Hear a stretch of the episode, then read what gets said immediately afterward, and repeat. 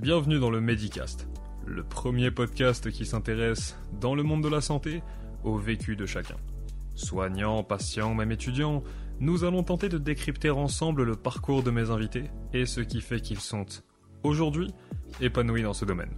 Ainsi, en compagnie de mes hôtes, j'essaie de vous donner les clés de leur satisfaction, dans la sphère professionnelle comme dans la sphère personnelle. L'objectif est d'avoir une vision globale de mes invités en approfondissant leurs expériences. Nous aborderons ce qui a contribué à leur évolution sans omettre les obstacles auxquels ils ont dû faire face. Dans ce podcast, nous nous pencherons sur ce milieu si singulier qu'est celui de la santé. Nous nous interrogerons sur la pratique de ces différentes professions et donnerons également la parole à ceux que l'on entend parfois trop peu dans ce domaine, les étudiants, les jeunes diplômés et les patients. Le Medicast vous propose un regard nouveau sur le monde de la santé et ça commence maintenant. Et aujourd'hui, je suis fier de vous présenter cet épisode en compagnie de Serge Boulgui. Infirmier en psychiatrie et adjoint à la responsable des soins, maintenant retraité depuis quelques mois, Serge Boulgui partagera avec nous son expérience riche dans le domaine de la psychiatrie et de la santé mentale, en passant par les grandes lignes de son parcours, et nous révélera qu'il ne se destinait pourtant pas à devenir infirmier à la base. De l'évolution de la psychiatrie au travers des yeux de Serge, autant du point de vue soignant que sociétal, il nous permettra ici de prendre un certain recul sur notre pratique actuelle. Serge étant passionné jusqu'au bout, celui-ci s'est proposé afin de retourner sur le terrain suite à la crise sanitaire que nous connaissons actuellement. Nous discuterons ainsi de l'impact potentiel que cela a pu avoir sur les admissions en psychiatrie. En tant qu'adjoint pendant plusieurs années au sein de l'hôpital universitaire de Genève, cette interview me permet de laisser une trace indélébile de son passage dans le domaine de la santé et redonner vie à ses souvenirs au travers d'une prose qui ne vous laissera pas de marbre, vous pouvez me faire confiance. Pour information, ce podcast se fera en deux épisodes et je peux vous assurer que le premier est d'une richesse tout aussi grande que le deuxième. Je vous laisse maintenant profiter de notre discussion. Et bonjour à toutes et à tous et bienvenue dans ce nouvel épisode du Medicast. Aujourd'hui, j'ai le plaisir d'accueillir Serge Boulgui. Serge, bonjour. Bonjour. Alors Serge, vous êtes euh, infirmier en psychiatrie et adjoint responsable des soins à Belle-Idée à Genève, c'est bien ça? Oui, actuellement à la retraite depuis huit mois. Pour démarrer un petit peu sur, euh, sur une note qui, qui m'intéresse grandement, une question que j'ai toujours voulu vous poser, c'est comment et pourquoi est-ce que vous vous êtes orienté dans le milieu médical? Le milieu médical, c'est difficile à dire. Le milieu de la psychiatrie, c'est plus facile pour moi d'y répondre. Euh, par accident, euh, je me destinais pas du tout à travailler en psychiatrie. Je me destinais plutôt à une carrière sociale, peut-être de type éducateur. Et ayant eu un poste d'éducateur stagiaire en pédopsychiatrie, euh, par des concours de circonstances, j'étais appelé finalement à rester dans le domaine et à faire ma formation d'infirmier en psychiatrie. Voilà. Et après, on est suivi la pratique sur le terrain et vous êtes un petit peu tomber euh, amoureux de, de ce milieu, si j'ose dire. Alors amoureux, c'est vrai que le terme est, est, intéressant parce que je pense surtout à l'époque où j'ai eu la chance de commencer, il y avait une grande remise en question de la psychiatrie traditionnelle et, et, carcérale quelque part, et en tout cas euh, asilaire telle qu'elle existait, c'est-à-dire des, des, patients qui séjournaient très longtemps en psychiatrie, enfermés dans des pavillons, qui couchaient dans des dortoirs, etc. Et il y avait un courant, euh, différents courants, qui, qui s'étaient manifestés dans les années 60, mais étaient encore courants quand j'ai commencé à la fin des années 70 euh, en psychiatrie, c'est-à-dire les courants de l'antipsychiatrie, les mouvements comme à Basaglia en Italie, l'idée d'ouvrir les hôpitaux psychiatriques, se passer même des asiles. Et bien sûr qu'en tant que jeune infirmier, avec euh, mes confrères, mes collègues, on a été happé par ce mouvement. Donc très vite, ça nous a passionnés. Donc on s'est retrouvé dans la passion. Alors de la passion à l'amour, il n'y a pas très loin, mais euh, oui, très très vite. Et puis après, j'ai vu qu'il y avait des ponts entre la psychiatrie et la politique. Donc ça, évident. Entre la psychiatrie et la société, entre euh, l'art et la psychiatrie. J'avais vu une pièce, je me souviens à Paris, qui s'appelait Est-ce que les fous jouent-ils? qui était une répétition d'une pièce par des fous dans une cave que leur prêtait euh, l'asile. Et puis un jour, ils décident de montrer leur pièce aux soignants et aux médecins. Et enferment, ils enferment les médecins et les infirmiers. Ils les kidnappent quelque part dans cette pièce-là. Donc je trouve voilà, c'est un exemple de tout ce qui animait la société de l'époque. Mais c'était beaucoup autour de la folie et peut-être moins autour de la santé mentale. On parlait beaucoup encore de la folie à l'époque. Mmh. Mmh. Mais est-ce que, étant jeune, du coup, vous vous destiniez euh, vous dit déjà à tout ce qui était social, mais est-ce que le métier d'infirmier vous était venu en tête un moment ou un autre? Jamais. Avant, jamais. Non, non. Comment est-ce que vous définiriez maintenant la psychiatrie en quelques mots? Aujourd'hui, maintenant? À l'heure actuelle, oui. La psychiatrie, depuis déjà très longtemps et encore aujourd'hui, est un peu à mi-chemin entre un modèle biomédical et un modèle qui s'enracine dans les sciences humaines, on va dire d'une manière générale, qui va chercher du côté de la psychologie, de la philosophie, mais aussi de la sociologie, etc., de, ces modèles de, de, prise en soin. Pourquoi? Parce qu'en fait, la psychiatrie, il y a eu peu d'évolution dans la recherche et les traitements ces dernières décennies. Dans les traitements, c'est plutôt des évolutions dans les modalités d'application des traitements, fondamentalement, il y a, à, part euh, dans les années 90 où il y a eu des neuroleptiques de deuxième génération, mais ça n'a pas changé fondamentalement beaucoup. On reste avec la même typologie, c'est-à-dire des personnes qui doivent prendre des traitements, non pas pour guérir, mais pour se soigner, qui se reconnaissent pas toujours malades, et, donc cette euh, impossibilité de guérir de, des maladies euh, graves qui sont le cœur de cible de la psychiatrie, puisqu'on parle de la psychiatrie, pas de la santé mentale, là, comme la schizophrénie, les schizophrénies, les troubles bipolaires, etc. Eh bien, ça, c'est, euh, on n'arrive pas à les guérir. Donc, la place est grande pour tous les acteurs du soin dans l'accompagnement de ces personnes. À la fois l'éducation à la santé, mais aussi dans une approche plus phénoménologique de d'essayer de reconnaître ce que c'est que de, vivre avec un trouble psychique. Comment je vis ça euh, Quel euh, que, quel impact ça a sur ma vie euh, Quel euh, quel type de stigmatisation je peux subir dans la société ou pas Est-ce que je peux composer une famille ou pas, etc. Tout ça, c'est des questions dans lesquelles les soignants accompagnent ou peuvent accompagner les, les personnes atteintes de troubles psychiques. Donc fondamentalement, la psychiatrie, depuis que j'ai commencé, ce qui a changé, c'est le regard sur les personnes, euh, comme je l'ai exprimé euh, tout à l'heure, on est peut-être peut hors micro encore. La psychiatrie était très asilaire euh, avant et les patients étaient des objets de soins. Et comment remettre quelqu'un au centre du dispositif comme un des principaux acteurs des soins, sachant que c'est lui qui est concerné en premier lieu, et notamment ces dernières années à travers le concept de rétablissement, je crois que c'est ça qui a changé le regard des soignants pour faire du patient vraiment un, partenaire et, lui laisser la, responsabilité, si c'est possible, et la conduite de, son parcours de vie et de son parcours de santé. Maintenant qu'on a défini un petit peu la psychiatrie et qu'on a compris pourquoi est-ce que vous étiez un petit peu dirigé euh, vers, euh, vers ce domaine et qu'on a eu droit à, à d'autres, d'autres paroles qui rendent la chose un petit peu plus limpide, est-ce qu'il serait possible de parler un petit peu de votre carrière en repassant par les points les plus essentiels? Oui. Un des points essentiels euh, dans un premier temps, ça a été l'insatisfaction que j'ai ressentie dans mon activité d'infirmier, euh, de jeune infirmier à l'époque, dans la compréhension de ce qui se passait pour les patients, euh, au-delà de la perception euh, quotidienne du soin, de ce que je pouvais euh, ouais, en percevoir dans, dans mon accompagnement des, des, patients. Et donc ça, ça m'a orienté vers des études de psychologie que j'ai pas menées jusqu'au bout, mais jusqu'à la maîtrise. Et dans le même temps, aussi par des questions de hasard, j'étais mis en contact avec euh, la psychiatrie genevoise, parce qu'à l'époque j'étais en France à Chambéry, et ça m'a conduit à venir ici à Genève. Et là aussi, je passe les péripéties, mais la deuxième étape importante, après l'étape de la formation personnelle, si on veut, c'était l'opportunité de commencer comme spécialiste clinique quelques années après avoir commencé ici comme infirmier. Spécialiste clinique, c'est-à-dire quelqu'un dont le rôle est de venir épauler les équipes euh, dans des situations de soins complexes euh, ou pas, d'essayer de les aider à réfléchir, à mettre en place des stratégies de soins au quotidien. Euh, voilà, donc ça, c'est une étape importante pour moi et qui m'a permis parallèlement, dans le contexte de, de cette dimension des soins infirmiers, de poursuivre mes études et de faire un master de, en soins infirmiers. À l'époque, c'était Master of Art, euh, donc c'était à l'université de Webster University. Et euh, donc pour faire le, un master en soins infirmiers, options cliniques et recherche.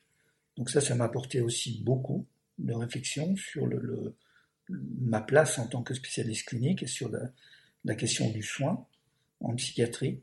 Et parallèlement, j'ai eu la chance de, bénéficier de formations quand même assez nombreuses ici et d'être situé au bon moment au carrefour, euh, de pouvoir faire une formation thérapie de famille systémique et faire la formation aussi, poursuivre, parce que j'avais déjà commencé en France, formation au travail groupal analytique, auquel je suis resté aussi très attaché, puisque j'avais, avec des collègues, mis en place une formation d'introduction à cette, au travail groupal analytique euh, ici au HUG. Vous êtes euh, arrivé cadre sur, euh, à un certain moment de votre carrière. Mm. Est-ce que ça, pour vous, ça a été, comment dire, une certaine avancée ou est-ce que ça ne vous a pas justement manqué d'être dans les services? Pas, pas au début.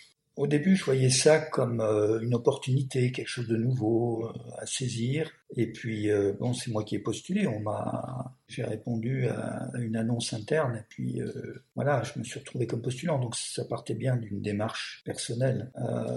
néanmoins, c'est plus depuis une dizaine d'années que je m'étais posé la question du soin et, de la place du soin dans, mes pratiques. Euh, notamment quand, en tant que spécialiste clinique, j'avais encore des pratiques cliniques où je pouvais intervenir auprès des patients, à côté des équipes, intervenir auprès de certaines familles, etc.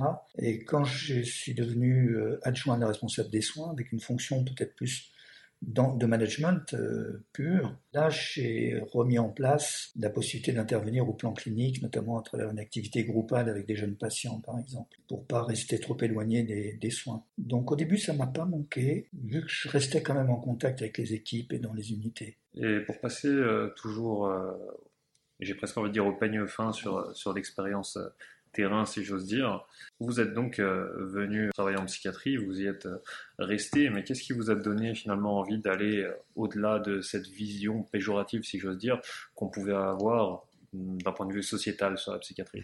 Ouais, alors quand on est dans, le, dans une situation je, prends une image un peu triviale comme ça, mais quand on est en train de pédaler sur un vélo, on ne peut pas être sur le vélo en train de pédaler, se regarder pédaler. Quand j'étais en psychiatrie, je me posais pas trop la question du regard que les gens pouvaient poser sur mon activité en psychiatrie, même si j'étais bien sûr bien en connaissance de la place et la représentation dans l'imagerie populaire de ce que sont les personnes qu'on dit fous ou folles, et puis la stigmatisation que peuvent vivre beaucoup de personnes qui, lorsqu'elles disent qu'elles sont suivies en psychiatrie ou qu'elles sont passées par l'hôpital psychiatrique. Mais euh, en tout cas, ces dernières années, en contact, parce que j'ai eu la chance aussi d'être plus en contact avec euh, des associations de patients, des associations de soutien aussi aux personnes souffrant de troubles psychiques. Je me suis plus intéressé à comment on pouvait informer le grand public autour des maladies mentales autour de la santé mentale. Euh, je pense quand même qu'il y a un gap. C'est vrai qu'on dit souvent, bah, 25% des Suisses connaîtront euh, à un moment donné de leur existence euh, un trouble psychique, par exemple. Euh, oui, mais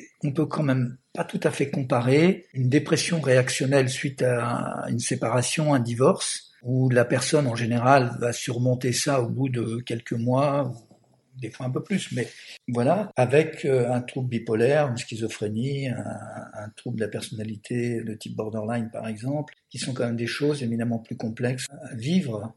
Et je pense que les personnes qui sont plus stigmatisées, celles qui dans l'imagerie populaire évoquent un sentiment de, rejet ou d'incompréhension, sont sans doute les personnes qui sont les plus atteintes, celles qui font peur parce que leur comportement est dérangeant, parce qu'elles sont différentes trop différentes. Euh, quelqu'un qui est dépressif parce qu'il euh, a perdu son emploi, il n'est pas trop différent actuellement de, millions de personnes qui ont perdu leur emploi et qui ont déprimé après cela.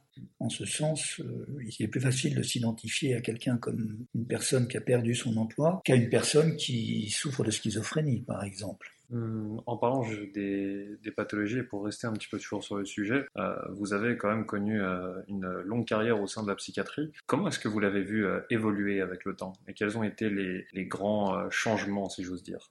Sur la compréhension des, des pathologies Hmm, j'aurais dit plus euh, sur la vision globale de, de la psychiatrie, le biomédical, j'y viendrai euh, par après. Oui, ça rejoint un peu ce que je disais tout à l'heure. L'évolution interne a été quand même plus importante qu'on pourrait le penser dans le regard déjà des soignants sur les personnes dont ils ont à s'occuper. Et, notamment, je pense que un des aspects importants, ça a été le, un respect plus grand, un partenariat plus grand euh, avec le patient, oui, une, autre façon d'aborder la personne, de la responsabiliser, de prendre en compte ses besoins, ses envies, de l'accompagner dans les moments de déréalisation, euh, dans certaines pathologies notamment qui relèvent de la psychose, comment l'accompagner dans ces moments-là vers des éléments plus pratiques de la réalité. Euh, C'était pareil aussi en psychiatrie gériatrique avec les personnes qui souffrent de démence. Il y a eu quand même l'idée, encore une fois, de ne pas les traiter comme des objets, mais comme des sujets de soins et acteurs de soins. Ça, c'était un, un changement important. Dans la société, le regard, alors peut-être sur certaines maladies, euh, je pensais récemment à différentes émissions qu'il y a pu avoir sur le, les troubles bipolaires, par exemple. Les troubles bipolaires euh, commencent à être connus maintenant dans le grand public et les gens commencent à, avoir un regard peut-être différent sur ces problématiques-là. Euh, la schizophrénie ou la paranoïa souffrent encore de, représentations d'abord qui sont souvent tronquées parce que on les retrouve dans le langage quotidien, mais pas utilisés à bon escient. Je paranoïe, t'es schizo, toi, etc. Donc, euh, pas toujours à bon escient. Et ça, ça véhicule aussi euh, une symbolique qui est parfois loin de la réalité de ces personnes. Réalité qu'on arrive de mieux en mieux à, comprendre, notamment au niveau biomédical, j'entends. On a eu beaucoup de progrès ces dernières années. Est-ce que vous avez vu des grands changements aussi apparaître? Non, c'est ce que je disais tout à l'heure. Je pense que la psychiatrie n'a pas fondamentalement changé, c'est-à-dire qu'elle repose encore beaucoup sur l'accompagnement euh, et l'éducation à la santé, parce que on, on a affaire à des maladies, ben, comme d'autres, hein, comme le diabète, etc. Je parle des maladies psychiatriques, comme j'évoquais tout à l'heure, hein, schizophrénie, trouble bipolaire, euh, dépression euh, endogène, etc.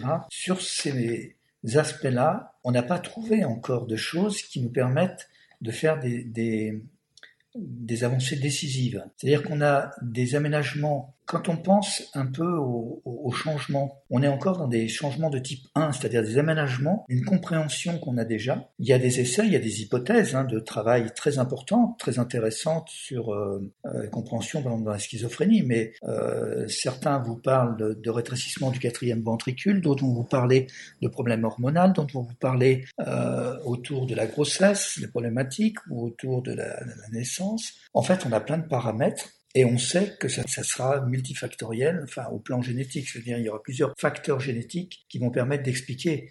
Euh, c'est une constellation sans doute euh, génétique qui permettra d'expliquer euh, ces problématiques. Et tant qu'on les a pas saisies, je pense qu'on ne fera pas une avancée décisive là-dessus. Au niveau du traitement, bah, peut-être que la psychiatrie ne paye plus assez, je sais pas. En tout cas, je voudrais voir ça avec plutôt des collègues médecins, ces questions-là, c'est à lesquelles je suis en train de répondre. Mais c'est vrai que, encore une fois, fondamentalement, il y a eu, euh, à travers différentes molécules, des, avancées de, des neuroleptiques de, de, nouvelle génération, mais fondamentalement, euh, ils sont peut-être mieux supportés au niveau psychique, mais ils ont plus d'effets secondaires au plan physique. Je pense par exemple au syndrome métabolique de l'olanzapine. Le patient, il n'a pas gagné beaucoup, Peut-être qu'il tolère mieux le Zyprexa que l'aldol, par exemple, pour utiliser des mots de médicaments, mais euh, pas certain qu'au change, il soit toujours complètement gagnant. Euh, au plan psychique, oui, sans doute, mais pas toujours au plan de la santé globalement. Donc il reste encore beaucoup de travail à faire. Voilà. Alors ça permet peut-être, on a peut-être un peu plus de choix dans la panoplie, puis on utilise quand même moins les, les neuroleptiques de, première génération, hein, qu'on qu estime euh, parfois, euh, comment dire, assez invalidant à long terme sur le, le fonctionnement du cerveau, par exemple pour l'aldol. Mais en tout cas, ça donne un peu plus de choix dans la panoplie des traitements que le médecin peut essayer de, de voir avec le patient ce qui lui convient le mieux. Et puis, peut-être je profite pour dire ça maintenant parce que je suis pas sûr que ça revienne dans la discussion. Je, je, je l'ai vu notamment dans le travail avec les jeunes adultes, si on s'attache à donner un traitement parce que la personne a une maladie, parce qu'on lui a diagnostiqué une certaine maladie, il n'est pas sûr que le patient accepte d'abord le diagnostic. Suite, alors nous, on va dire il est anosognosique, etc. Mais en tout cas, c'est pas sûr qu'il le reconnaisse et qu'il se nous-mêmes, on ne se reconnaît pas forcément comme malade, et je pense qu'un diabétique, par exemple, ne se reconnaît pas comme diabétique. Il a une maladie qui est le diabète, mais il n'est pas que ça. Il est peut-être à côté de ça bibliothécaire ou, euh, euh, je sais pas, épicier, et puis euh, il aime bien la musique ou pas. Il est, un être entier, global. Il n'a pas que le diabète. Donc, il peut, et, la difficulté dans le trouble psychique, notamment pour les psychoses et puis peut-être aussi certains troubles bipolaires, etc., c'est que c'est d'accepter la maladie. Et comme ça, c'est une maladie qui touche la pensée, il est difficile de demander la pensée de penser la pensée. À un moment donné, il y a une tautologie comme ça qui est difficile. Ça tourne en boucle. Et euh, ce solipsisme, c'est aussi une des caractéristiques de certaines maladies mentales. Donc ça, c'est difficile de, aux patients de faire accepter un traitement. Alors je pense que le mieux, c'est de partir avec lui sur son projet de vie, si on peut construire un projet de vie, et de regarder par étapes, quand il construit son projet de vie, comment il vit chaque étape.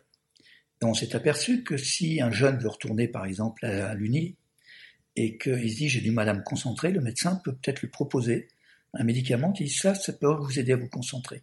Et donc à poursuivre votre projet qui est de retourner aux études, de terminer une formation et puis pouvoir vous lancer dans la vie, etc. Et là, le patient va plus accepter. Il va pas accepter parce qu'il est défini comme malade, mais il va accepter parce que ça va lui permettre de se définir comme un être social.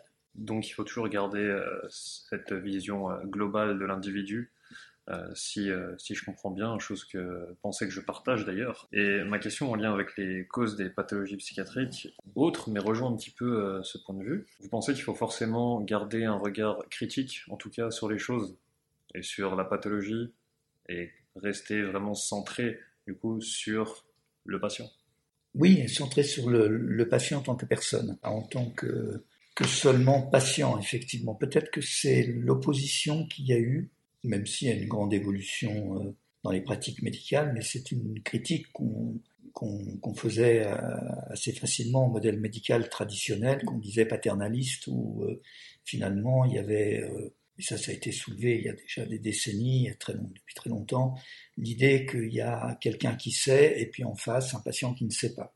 Peut-être aujourd'hui, on sait qu'il y a des gens qui savent par la formation, qui savent par l'expérience de leur métier professionnel, d'autres qui savent, par l'expérience de vie, d'être un patient souffrant de troubles schizophréniques ou quelqu'un qui a un trouble bipolaire, etc., et qui ont une expérience de ça, et pour peu qu'on arrive à construire quelque chose avec eux, euh, qui peut dire ça, ça marche avec moi à ce moment-là, ça, ça marche pas, etc. Voilà, c'est une co-construction, le, soin en psychiatrie. Aussi d'équipe, hein, mais on viendra peut-être après dessus.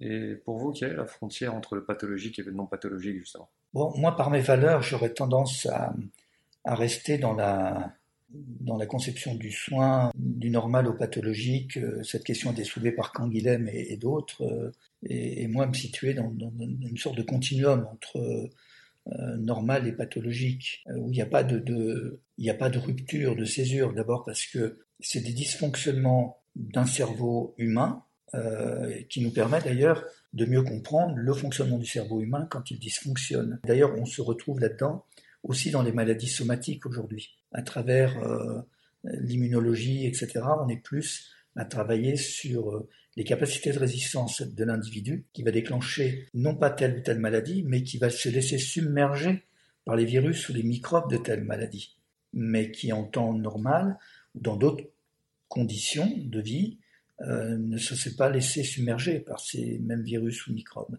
Donc c'est un petit peu euh, particulier ça. Mais en tout cas, oui, du normal au pathologique, pour moi, il y a, une sorte de continuité euh, générale.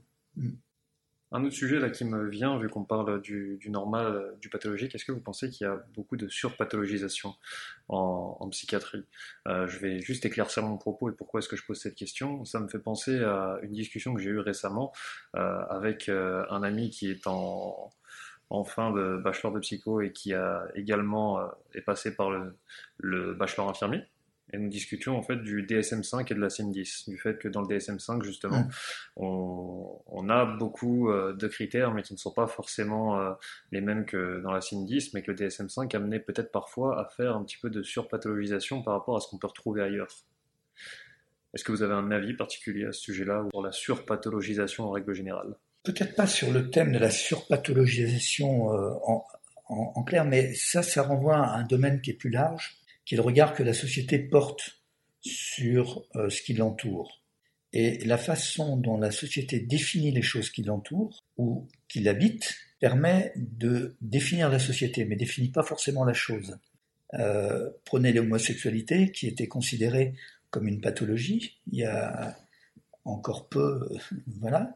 Aujourd'hui, n'est plus considéré comme tel.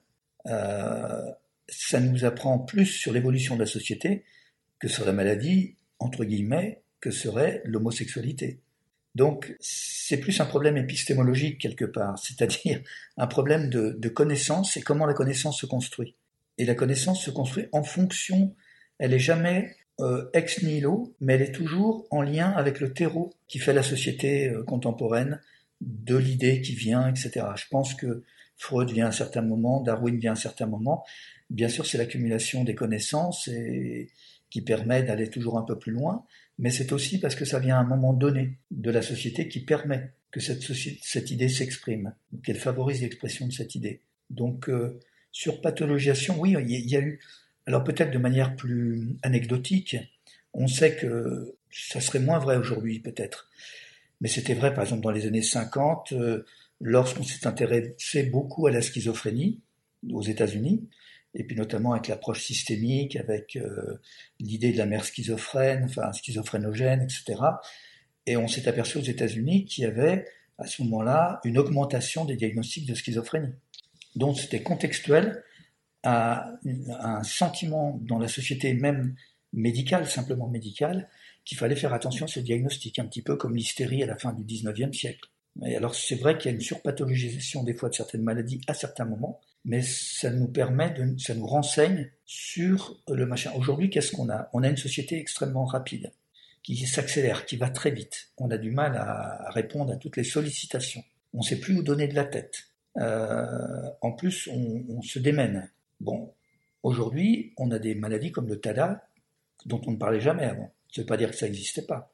Mais on voit qu'aujourd'hui, il y a une, une proportion à étiqueter TADA dès lors qu'on a des troubles de l'hyperactivité, puis on vérifie pas bien s'il y a aussi un déficit de l'attention ou pas avec, etc. C'est compliqué.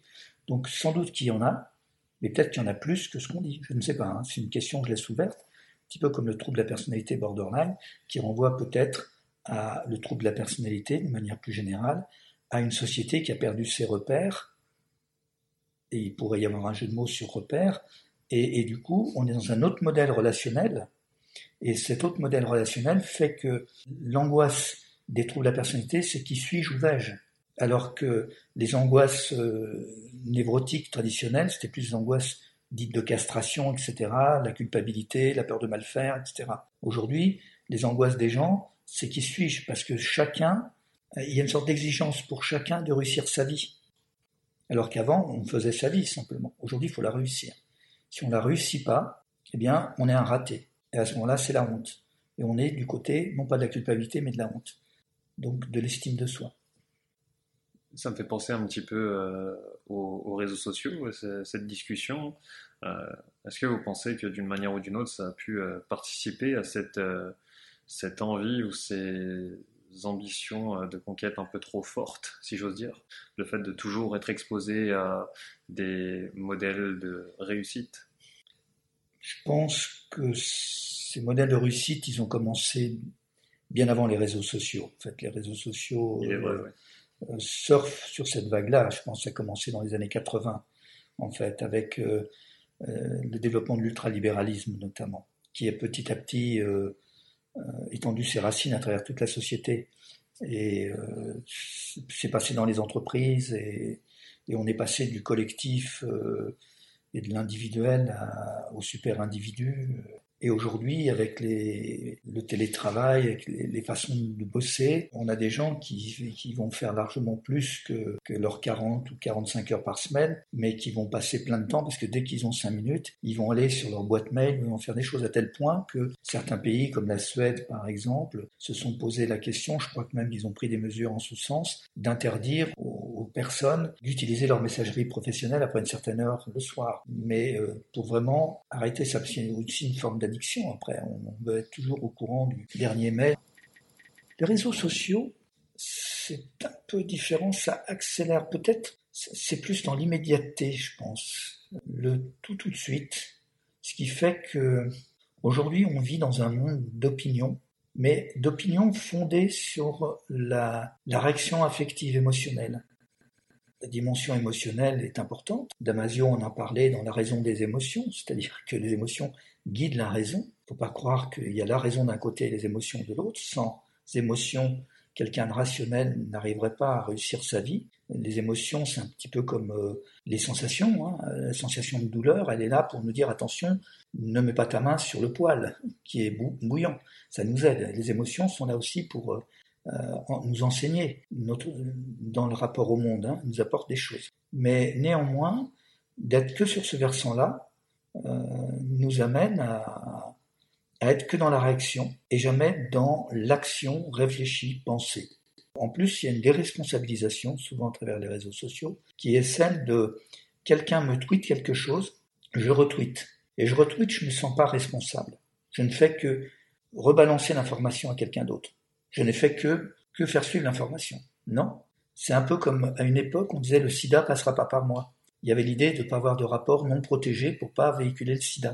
Et eh ben, là, il y a un peu un sida mental qui se développe et qui est je véhicule et j'entretiens une sorte de sida mental où les gens savent plus à quel point se vouer. L'image est un peu forte et euh, peut-être c'est un peu trop trop fort par rapport aux personnes qui souffrent du, sida, mais ce que je veux dire, c'est vraiment cette idée que ça pollue complètement les capacités de penser. Je ne fais que retweeter, je ne suis pas responsable. Donc d'une part l'immédiateté et ensuite la déresponsabilisation de l'action. Vu qu'on parle de réseaux sociaux, d'immédiateté, mais aussi euh, de la recrudescence qu'ils connaissent, ou du moins de la, le succès encore plus grand qu'ils connaissent depuis le confinement. Vous êtes revenu euh, sur le terrain, vous êtes actuellement aux admissions. Est-ce que vous voyez un impact de la crise sanitaire actuelle, donc euh, de la COVID, enfin, du Covid-19, euh, sur les admissions qu'il peut y avoir ici? Et j'ai cru comprendre qu'il y avait aussi une augmentation euh, des cas en psy, ou du moins des admissions des cas en psy, en Suisse notamment et en Europe, si je ne me trompe pas. Non, je vais, je pourrais pas répondre ça comme ça directement. Je, je crois que il y a beaucoup de gens qui sont affectés dans leur santé mentale. Et là, on va parler de la santé mentale en général et pas simplement de la psychiatrie euh, quand je parlais des maladies euh, traditionnelles et de, la psychiatrie. Euh, ce qui ne veut pas dire que ça renvoie pas des maladies psychiatriques comme la dépression, mais je pense que beaucoup de personnes sont atteintes euh, dans l'estime d'elles-mêmes, dans leurs repères, dans leur, l'espoir qu'ils ont aussi dans leur vie. des gens perdent leur emploi, des gens ont investi dans leur commerce et sont à bout de pouvoir le maintenir encore en vie. Il y, a, extrêmement de dommages par rapport à ça. En plus, dans un contexte social où on peut plus se toucher, s'embrasser, se, soutenir. Hein, se soutenir euh, au départ, c'est se soutenir physiquement, c'est pas simplement psychologiquement. Et euh, ça, ajoute encore au fait d'affronter seul ce, moment difficile.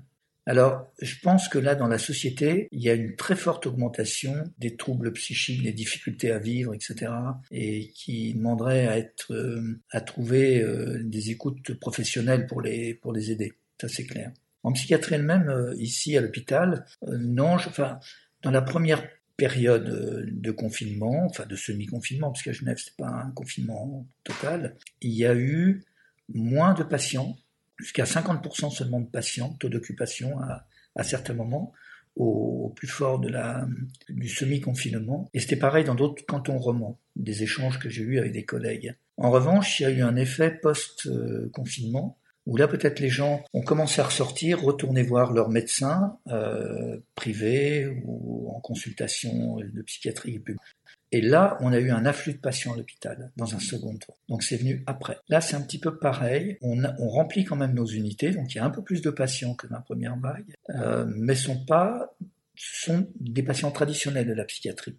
Il y a peu de patients qui sont là pour des raisons autres en lien avec le Covid euh, directement, je veux dire. Hmm. Donc l'impact euh, est un petit peu à deux étapes, si je veux dire. Alors peut-être qu'on aura un effet retard aussi euh, lors de cette seconde vague et que, ou la deuxième vague, parce qu'il y en aura une troisième sans doute, et qu'on aura plus d'admissions dans quelques semaines, c'est possible. Maintenant qu'on est passé sur, euh, sur ce sujet, j'aimerais revenir sur, euh, sur un mot que vous avez employé, sur lequel j'aimerais rebondir. C'est le mot rupture. Est-ce que vous avez souvent eu à faire, à certains types de ruptures avec les patients et comment est-ce qu'on peut gérer cette situation? Je pense peut-être à une certaine hostilité de la part du patient qui pourrait euh, nous faire faire un, pas en arrière ou euh, peut-être parfois de la violence euh, ou autre. J'entends par là vraiment une rupture dans la relation qu'on peut avoir patient-soignant et comment gérer cette situation. Oui, ça c'est quelque chose qui arrive, je veux dire, j'ai pas tout à fait l'adverbe. Si je dis fréquemment, on pourrait penser que ça arrive tout le temps, mais c'est pas non plus pas souvent. Euh, en fait, toutes les, pathologies qui relèvent de la psychose, par exemple, ou du trouble bipolaire, dans sa phase maniaque, amènent la personne à une forme de ce que j'ai utilisé tout à l'heure comme terme de solipsis, c'est-à-dire à se trouver enfermé dans son propre monde, ses propres représentations, euh, et euh, penser que je suis quelqu'un qui est un surhomme ou, ou penser que la mafia me court après, ou penser que qu'on veut du mal, que si on m'a amené à l'hôpital, c'est parce que les gens veulent se débarrasser de moi dans mon quartier, c'est pour ça que je suis à l'hôpital. Du coup, euh, le patient voit pas forcément d'un bon œil les soignants qui sont là en face de lui pour essayer de créer un contact et une relation. Et il peut parfois euh, avoir envie soit de s'en prendre aux soignants, mais la plupart du temps, c'est plutôt se débarrasser des soignants pour qu'ils le laissent sortir. Si les soignants disaient on vous laisse ressortir, c'est vrai que vous êtes là par erreur, euh, il se passerait pas de violence, mais en fait, il va se passer une violence parce qu'il y aura une contrainte qui sera exercée à un moment donné sur le patient, qui est nous, vous êtes, euh, on vous a demandé de venir ici, vous avez peut-être même euh, un médecin qui vous a placé ici contre votre gré, mais parce qu'il y a un danger, mis en danger de vous-même ou des autres, ou le tribunal vous a placé là, etc. Euh, vous n'avez pas de possibilité, on ne peut pas vous laisser repartir comme ça. Là, il faut trouver un terrain d'entente avec le, patient qui va être compliqué qui va être compliqué. C'est un, défi pour la psychiatrie de sortir de, vol au-dessus d'un nid de coucou, où on a cette image d'une violence exercée à travers les médicaments, et puis aussi à travers l'enfermement. Euh, voilà, on voit Jack Nicholson ce qu'il peut subir aussi, et euh, ou les électrochocs, comme on pensait euh, utiliser de manière punitive et pas de manière euh, médicale. Il y a beaucoup de gens qui, qui réfléchissent. Il y a peu d'endroits où on a pu se passer de contraintes, je pense notamment à, la chambre euh, qu'on appelle nous de soins intensifs, mais qui est plus une chambre de, où le patient se trouve euh, quand même enfermé et on restreint la liberté de mouvement à ce moment-là. C'est quelque chose, on essaye de médicaliser au maximum, c'est-à-dire de protocoliser, de mettre des garde-fous, non pas pour le patient, mais pour les soignants, qu'on ne soit pas abusif dans le recours à la contrainte vers le patient. Alors la rupture, à ce moment-là, elle peut exister. Moi, j'ai des patients avec qui euh, ouais, j'ai eu le sentiment que le dialogue soit n'arrivait pas à s'instaurer, soit s'instaurait, puis très vite, euh, le patient disait, ben, je sais pas, vous, vous êtes comme les autres, je vous fais pas confiance, et puis on voyait que dans le regard, quelque chose changeait, il y avait une coupure, euh, une rupture dans, dans, dans, le lien euh, de manière même transitoire, mais qu'elle était là. Et à ce moment-là, justement, comment, selon vous, faudrait-il réagir? Il faut nécessairement essayer de euh, garder ce lien, garder ce contact avec le patient, ou faut-il parfois simplement en savoir passer la main? Non, si on n'arrive pas à établir de, lien avec le patient, on est en contact avec lui, euh, on sent que ça passe pas, il faut, oui, passer la main, oui, oui, bien sûr. Dans les situations à l'hôpital, euh, on est souvent plusieurs et on regarde si il n'y en a pas un autre qui, dans son interaction avec le patient, arrive à, obtenir un peu plus d'attention, arrive à engager un début de dialogue. Euh, oui, complètement. Pour passer sur un autre registre, j'aimerais vous demander si jamais vous avez eu l'occasion de vous y, vous y intéresser, d'approfondir un petit peu le sujet, euh, qu'est-ce que vous pensez des sciences infirmières? C'est difficile pour moi parce que euh, je pense qu'on est encore dans une phase de recherche d'identité de la profession d'infirmière, d'une nouvelle identité, et le passage du métier d'infirmière à la profession d'infirmière. Le premier épisode arrive maintenant à son terme. Vous restez probablement sur votre faim, mais ne vous inquiétez pas, la suite se trouve dans l'épisode 2 que vous pourrez écouter dès la semaine prochaine. Je vous laisse maintenant en compagnie de l'outro. Nous voilà arrivés à la fin de cet épisode et je tiens à vous remercier pour le précieux temps que vous nous avez accordé et votre écoute attentive. Si tout cela vous a plu, je vous invite à vous abonner pour ne pas louper les prochaines sorties et si vous souhaitez me soutenir, vous pouvez également prendre 30 secondes de votre temps et me laisser un avis sur la plateforme d'écoute de votre choix, Spotify, Apple Podcasts, Deezer ou autre. Ce qui d'une part m'aidera énormément et votre avis comptant beaucoup pour moi, je suis à 100% preneur de vos retours. Vous pouvez aussi me contacter sur Instagram ou LinkedIn si vous souhaitez me faire un feedback par exemple ou me proposer des invités. Je suis tout oui. le Medicast ou Guillaume Ismaili. Pour terminer, je pense que chaque personne détient un potentiel sans limite en lien avec sa propre histoire et que notre capacité de progression est tout bonnement exponentielle. Faites ce qui vous passionne, prenez soin des autres et surtout prenez soin de vous. Vous étiez sur le Medicast en compagnie de Guillaume Ismaili. Je vous souhaite tout de bon pour la suite et à bientôt j'espère.